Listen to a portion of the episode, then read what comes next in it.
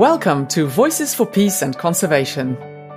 Join us in listening to inspiring stories from people who are working to save nature while also promoting peace.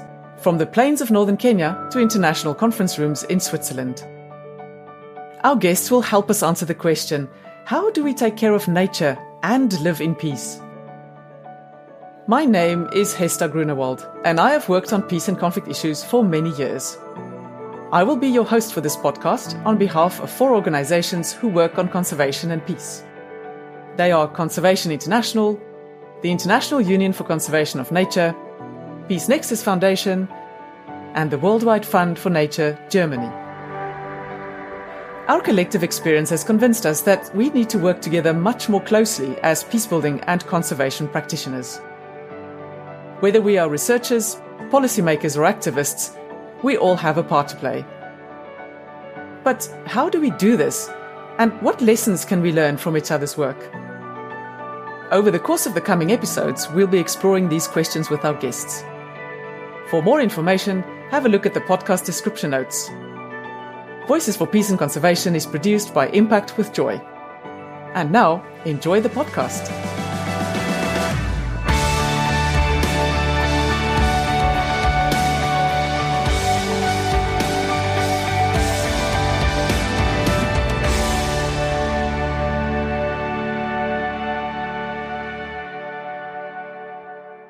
Welcome to the fourth episode of Voices for Peace and Conservation.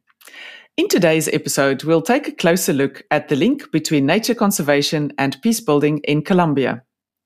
We will hear from Isabella Sanroque, whose life story is an illustration of how closely nature conservation, conflict, and peace are connected. Isabella will tell us more about what it means to contribute to peace building in post conflict Colombia through nature conservation and the challenges of saving Colombia's mega biodiversity in the aftermath of armed conflict. We will also hear from WWF about its joint work with the Colombian government to strengthen long term peace building through inclusive conservation. We start with Isabella, a young woman who actively fought in Colombia's armed conflict. During her years with the Revolutionary Armed Forces of Colombia, also known as the FARC, she spent most of her time in one of Colombia's most important natural settings, Sierra de la Macarena National Park. The park is strategically located where three of Colombia's most important ecosystems converge the Andes, the Orinoquia, and the Amazon. Even during the war, Isabella became interested in nature conservation, and she has continued this work in the very same regions where she lived as a combatant. So let's hear from Isabella herself.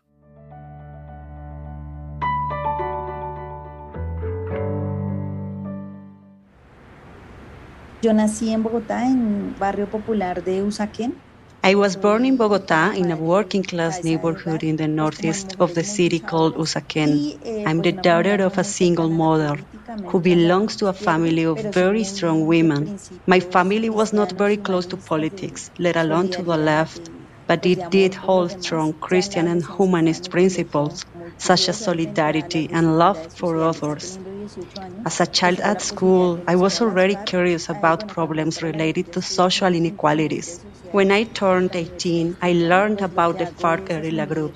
But it was not until 2004, when I was studying at a public university in Bogota, that I became an active member of the organization and left the city to live with my fellow combatants in the mountainous regions of Colombia. Estuve en la serranía mm, I spent most of my time in La Macarena during my years in the guerrilla organization, except for some periods in which I lived in Guaviare and Sumapaz. I arrived in La Macarena in 2009 and stayed there for several years. In the guerrilla group, I was in charge of supplying different types of provisions for my comrades. So I spent a lot of time walking through the Serranía, through the rolling hills of La Macarena, seeing the impressive natural resources of the Serranía which people always talk about. We walked the Serranía from top to bottom and encountered all kinds of wild animals like the jaguar, for example. Those encounters were really beautiful and emotional and hard to describe. Or, for example, feeling the rain at night while laying on a bed made of dry leaves and sticks and waking up there surrounded by nature. It was not like camping for pleasure as young people do now. It was more like feeling this is my home, to feel the Serranía as one's home, like saying there is the living room and my living room is the ecosystem. In La Macarena, I always felt surrounded by water, pure water. For us, it was very important, obviously, to always have access to water. This made our sense of belonging even stronger. It was like feeling part of the place we called home.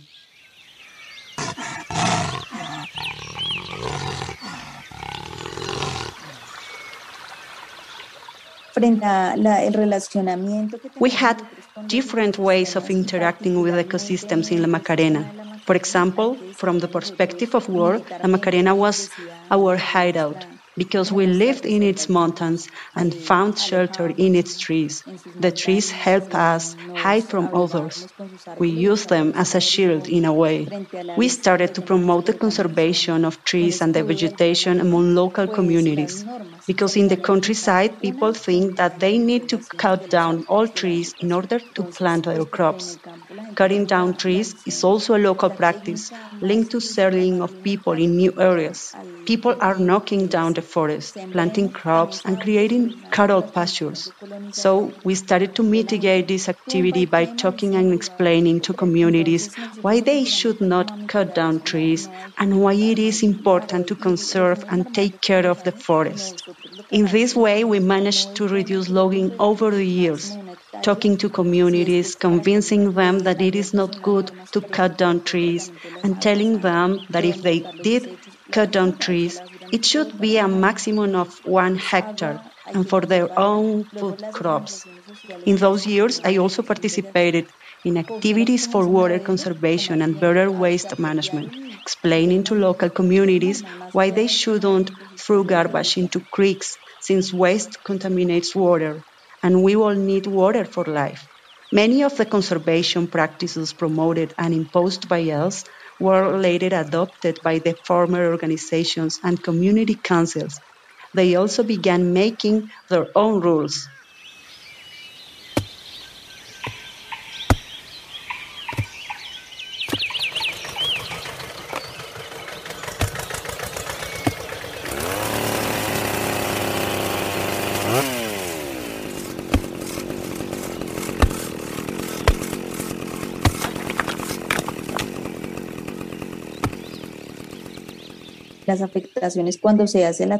The more people cut down trees, the bigger the damage, especially because people slash and burn without any consideration. Local communities live in constant danger because of uncontrolled fires. When it burns, the fire goes through the bush trails, reaches entire villages, and even destroys people's houses. Fire is a huge risk in La Macarena, and although everyone is ready to help extinguish it, we all know it happens as a result of slash and burn practices. Climate change is also also a major problem. At the beginning of the year, when it is summer in La Serranía, the sun is always extremely hot, but it is getting hotter due to climate change, which makes the problem with fire even worse. There are so many elements involved in the problem of deforestation. Among these elements is the environmental conflict. Since the peace agreement is not being implemented, there is no optimal land, no social investment, and no technical investment in some rural areas, areas neighboring the Serranía. This situation makes people clear the mountains with the same old mentality of clear cutting to plant crops, sometimes even illicit ones. It is not the case in general, but let's just say that coca is what generates incomes. Of course, I am not advocating for or legitimizing it, but it is a reality. There are also external actors who intend to appropriate land there and grow that business. That is precisely one of the elements.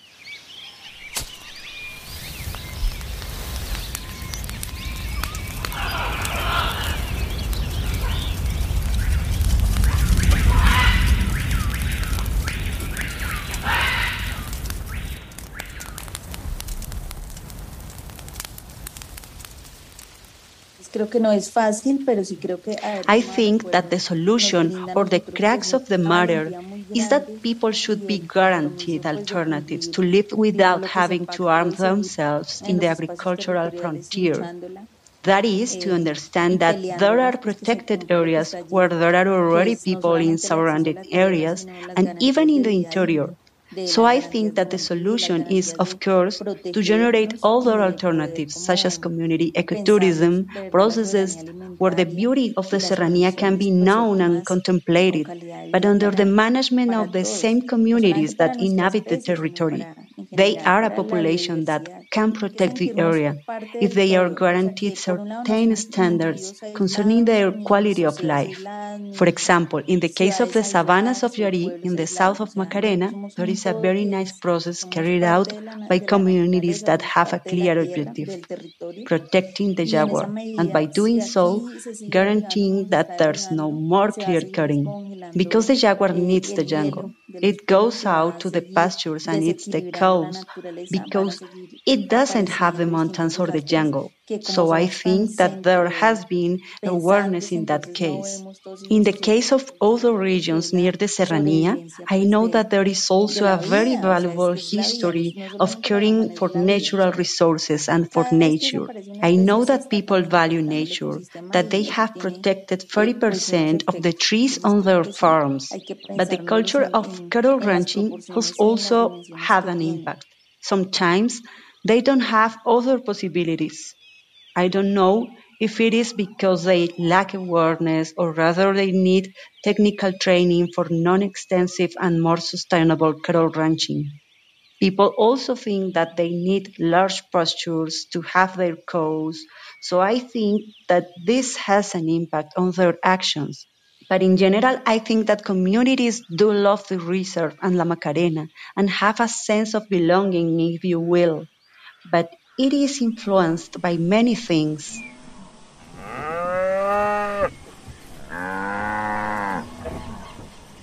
Creo que no es fácil, pero sí creo que haber firmado el acuerdo it's not easy, but I believe that having signed the peace agreement gives us great courage and the commitment to comply with what was agreed and continue striving in the territory so that the agreement's contents are fulfilled, which relate not only to access to land, but also to the guarantees needed to achieve a dignified life good living and our protection to be able to really think about food sovereignty, optimal conditions and quality of life for all, not only for our species, but for biodiversity in general.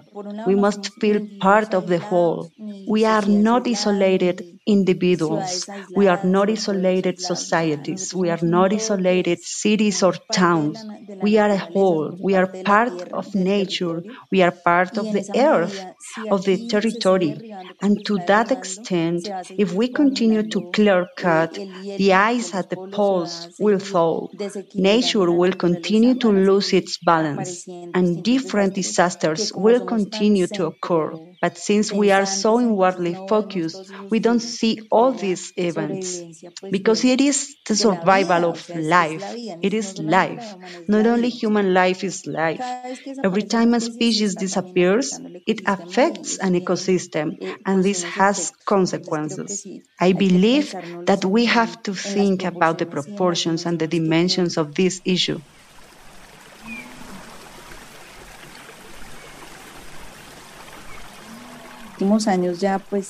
Currently, I am a signatory of peace since 2016, and in recent years, I have been working in political affairs in matters related to the FARC party's activism for peace building and the struggle for the implementation of the agreement. The approaches on which I work the most are environmental issues and the struggle for women's rights. I am currently also working in the National Peace Council on aspects concerning the reconciliation of memory and truth.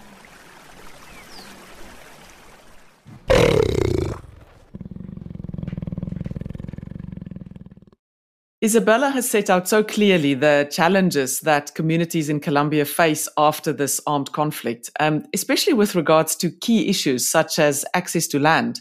which has been one of the root causes of violence and conflict in Colombia and is also essential for lasting conservation. With these challenges in mind, WWF works in Colombia to promote an inclusive conservation approach that respects the rights and voices of indigenous peoples and of local communities. So, to find out more about WWF's work and its approach, we've invited Julia Gorricho to our podcast. She is the South America project manager at WWF Germany. And being Colombian herself, uh, she works on different conservation projects in Colombia and also elsewhere in the region.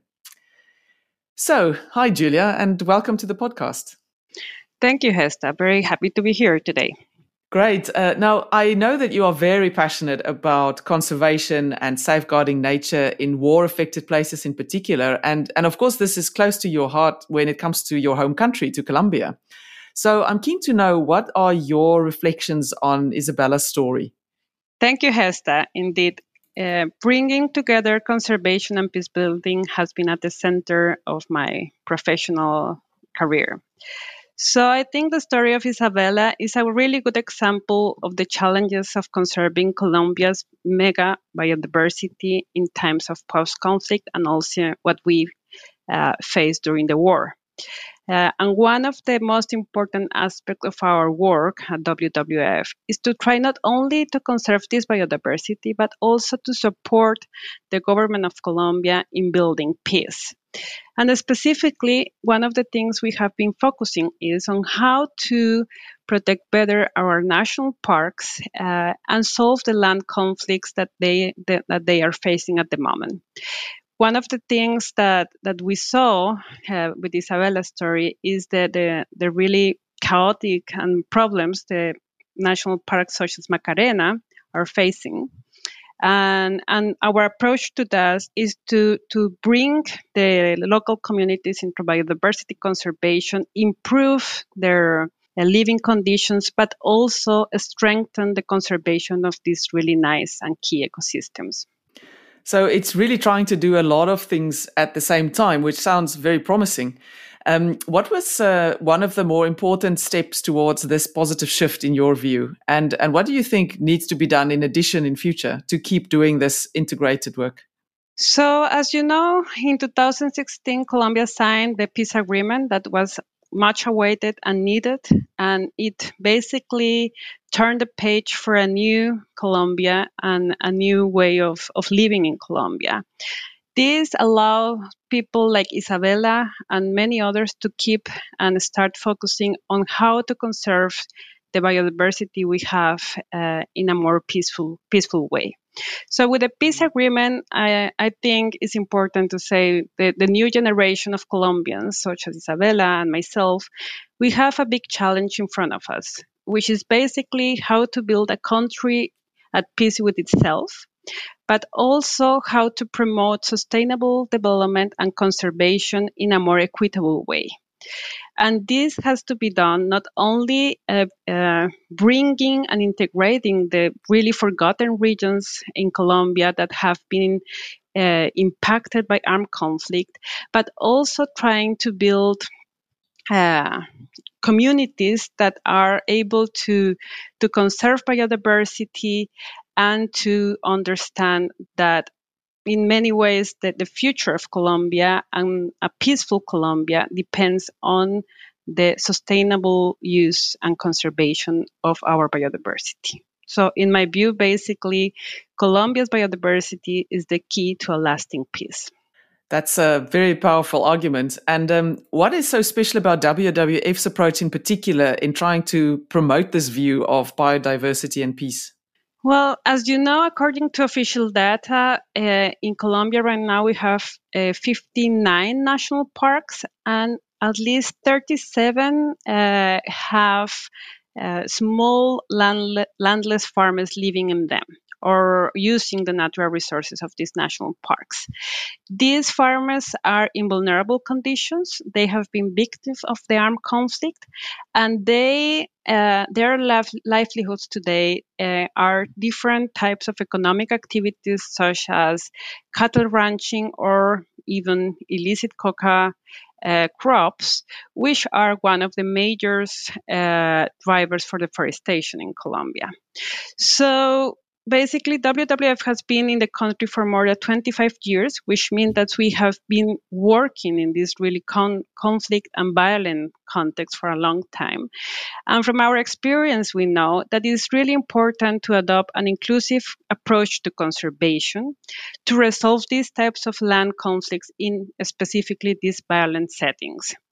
And by that, what I mean is an approach that takes into account and respects the voices of indigenous peoples and local communities, such as these farmers in, that live in the national parks, and that aimed at meaningfully empower them for active participation in quite challenging political context. Um, this, from our experience as well, uh, conservation approach offers a very unique opportunity to rebuild social fabric in these regions that have been affected by armed conflict and violence. So it's not only about how to conserve nature, but also take care of that social um, uh, context. Mm. Uh, and also, uh, one of the most important tools we use for that is to promote this um, structure and inclusive dialogue between the different stakeholders that are present in this territory. Uh, and last but not least, uh, it is also what we have seen in Colombia that when we uh, take this approach to conservation, it also represents a unique opportunity to uh, nature conservation organizations like us, WWF, to take a more active role in peace building, which, as you know, is not our main uh, mission, but it should be part when we work in this uh, context. That's great, and there's really so much to take away from the from the different angles that that you and Isabella have presented in this episode. Because we've heard how Isabella saw the need to work with communities on protecting nature, but is also now involved in this conservation in the peaceful after the peace agreement.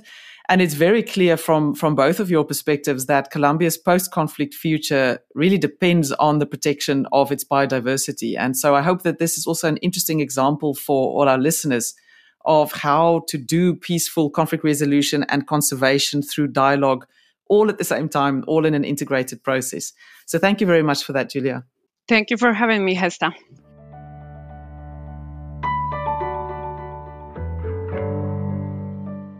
This episode's content was provided by WWF as part of the Parks and Peace project that is supported by the International Climate Initiative of the German Federal Ministry for the Environment, Nature Conservation, Building and Nuclear Safety. WWF is an independent conservation organization active in nearly 100 countries, working to create a world where nature and people can thrive.